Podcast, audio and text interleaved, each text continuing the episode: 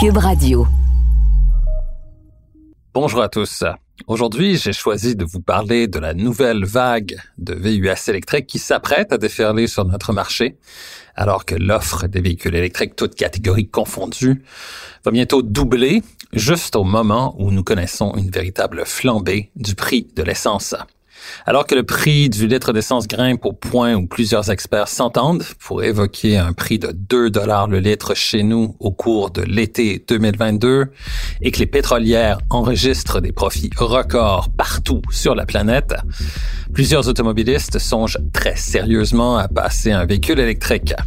Et pour tous ceux qui seraient tentés par la chose, sans vouloir faire de compromis pour ce qui est de l'aspect pratique ou de la polyvalence, voici un survol des VUS électriques en approche. Ici Gabriel Gélina du Guide de l'Auto. Montez à bord avec moi pour cette série de podcasts au cours de laquelle il sera question de performance, de technologie, d'histoire et surtout de notre rapport avec l'automobile. Au voilà avec Gabriel Gélina.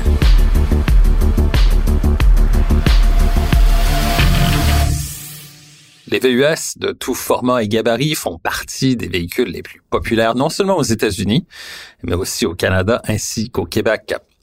Il est donc logique que les constructeurs automobiles choisissent de cibler ce créneau pour développer des VUS à motorisation électrique.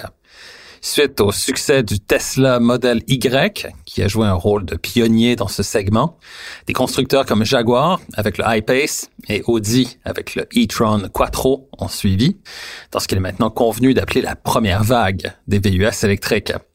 Par la suite, le Ford Mustang Mach-E ainsi que le Volkswagen ID4 se sont ajoutés dans ce créneau du marché. Au cours de l'année 2022, plusieurs véhicules viendront s'ajouter à l'offre. Les premiers arrivés sont la Hyundai Ioniq 5 et ses cousines entre guillemets, que sont le Kia EV6 et l'éventuel Genesis GV60. Ces trois véhicules sont élaborés sur la même architecture, appelée EGMP, pour en anglais Electric Global Modular Platform, laquelle est équipée de batteries dont la capacité varie entre les différentes versions de ces trois modèles, la batterie animant un ou deux moteurs électriques selon la déclinaison choisie.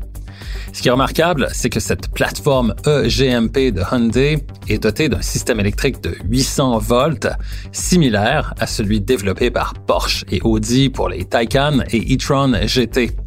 Ce système électrique permet donc de recharger la batterie rapidement sur une borne de recharge rapide comme celle livrant un courant continu de 50 ou 100 kW déployé par le réseau Circuit électrique du Québec. Évidemment, la recharge est également possible sur une borne de recharge de niveau 2 conventionnelle.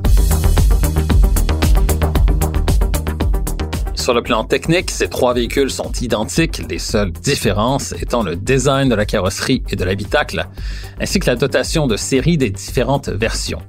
Sous cet aspect, précisons que la Hyundai Ioniq 5 a un look que l'on pourrait qualifier de rétro-futuriste, ses lignes angulaires rappelant un peu certaines créations du designer automobile italien Giorgetto Giugaro, comme la Lancia Delta Integrale ou la Volkswagen Sirocco, deux voitures présentant des formes très angulaires, tout comme la Ioniq 5. Chez Kia, le EV6 a été dessiné par le designer automobile Karim Habib, qui est né au Liban, mais qui a grandi à Montréal. On peut donc dire que toutes les nouvelles Kia, à commencer par le EV6, sont maintenant dessinées par un Québécois d'adoption. Au premier coup d'œil jeté vers le VUS à motorisation électrique EV6, on remarque l'harmonie entre les formes rondes et carrées qui coexistent dans le design de la carrosserie, ou encore la forme particulière des feux qui biseautent la partie arrière par une ligne ininterrompue qui se déploie d'un passage de roue à l'autre. De plus, le EV6 présente un décoché au pilier C, et comme les piliers A et B sont obscurcis, cela donne l'impression que le toit flotte au-dessus du véhicule. L'impression créée par ce design audacieux évoque le mouvement, même lorsque le véhicule est stationnaire. Évidemment, le design est un aspect très subjectif, mais je dois avouer que je trouve le EV6 particulièrement réussi. Chez Genesis maintenant, c'est le GV60 qui reprend le flambeau de la mobilité électrique en ajoutant de nombreuses touches de luxe. Voilà donc pour les trois marques coréennes. La marque japonaise Nissan a été la première à se lancer dans la commercialisation à grande échelle d'un véhicule électrique avec la Leaf il y a plus d'une décennie. Aujourd'hui, Nissan s'apprête à lancer un nouveau VUS à motorisation électrique appelé Aria, qui sera disponible en version à deux ou quatre roues motrices et dont l'autonomie varie entre 330 et 480 km selon la déclinaison.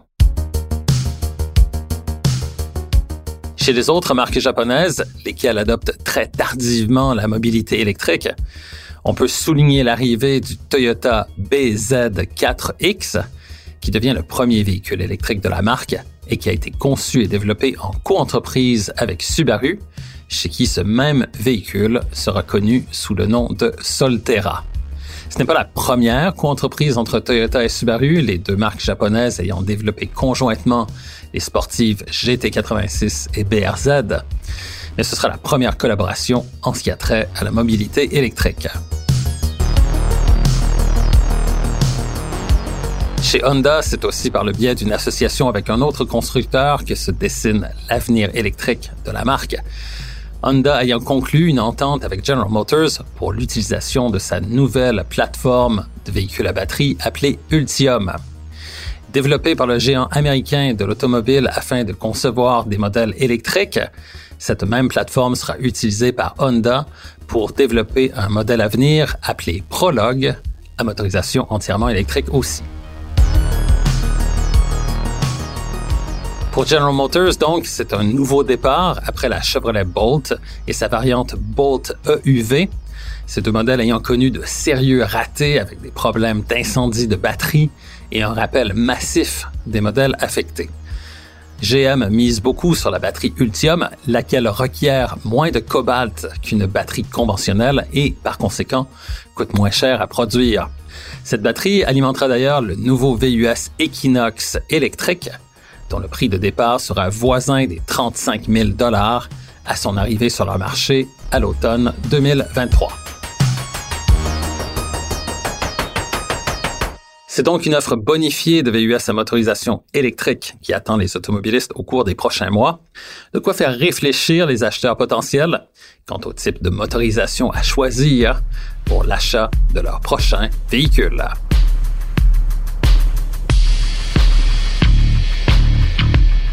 Recherche et animation, Gabriel Gélina. Montage, Philippe Séguin. Une production, Cube Radio.